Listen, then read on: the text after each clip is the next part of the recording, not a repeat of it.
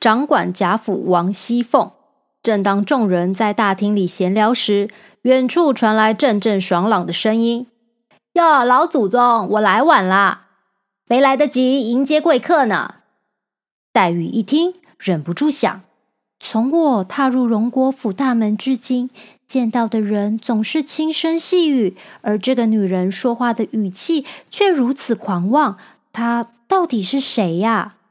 只见一群丫鬟们簇拥着一位美丽的女人，从屏风后面走了出来。她身上穿着赭红的缎袄，外面披着貂皮大衣，身材苗条，脸上带着明媚的笑容。不过，从她那双迷人的眼中，却可以感觉到威风凛凛的气势。黛玉见了她，连忙站了起来。贾母笑着对黛玉说。你不认得他吧？他可是我们这里鼎鼎有名的泼辣货，你以后就叫他凤辣子就可以啦。看到黛玉不知道该如何称呼，一旁的表姐妹们赶紧帮着解释：“这是莲二嫂子。”黛玉这才想起母亲曾经说过，王熙凤是大舅舅的儿子贾琏的妻子。因为贾家和王家都是江南的名门望族，王熙凤嫁来贾家是门当户对的好姻缘。王熙凤有个绰号叫凤姐，因为丈夫是贾琏，大家又称她为琏二奶奶。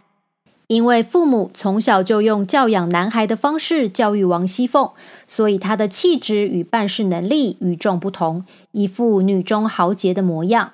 因此，尽管王熙凤并不识字，但她一嫁进贾府，就因为自己的精明能干，获得贾母与王夫人的肯定，很快便当起了贾府的管家少奶奶，一手掌管荣国府大大小小的事情。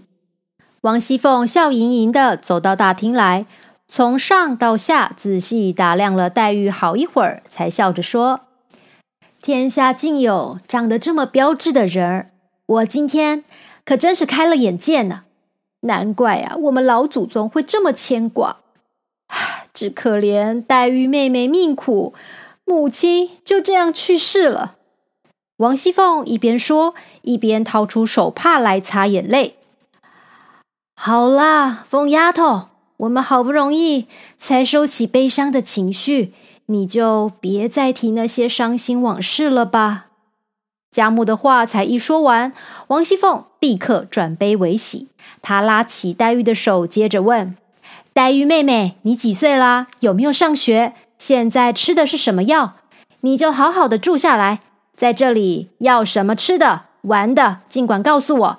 丫鬟们如果对你不好，也只管来告诉我。”黛玉抿嘴点头微笑。王熙凤又吩咐下人把黛玉的东西搬进来，还替随行的奶妈和丫鬟安排房间。王熙凤虽然性子比较刚烈，但是办事能力又快又好，因此贾府上下都对她心服口服。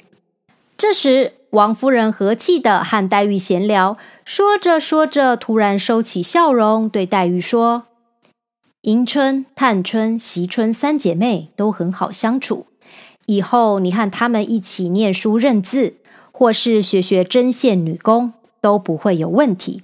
我并不担心。黛玉频频点头。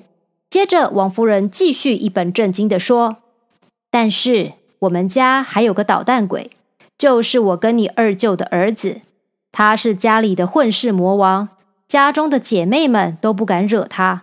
以后你也尽量少去理他。”黛玉心里明白。王夫人所说的魔王，就是贤玉出身的表哥宝玉。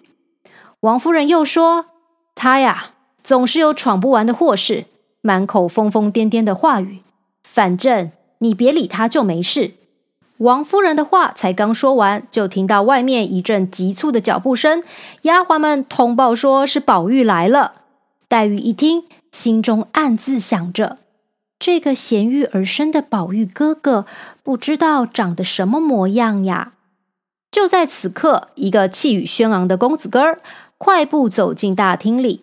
他头上戴着紫金冠，身上穿着大红锦绣衣裳，胸前系着一块美玉。他的大眼睛除了充满盈盈的笑意，眼底似乎还有着浓浓的情意。黛玉一见到宝玉，便吓了一大跳，心想：好奇怪呀，这个宝玉哥哥怎么好像在哪里见过？为什么如此眼熟呢？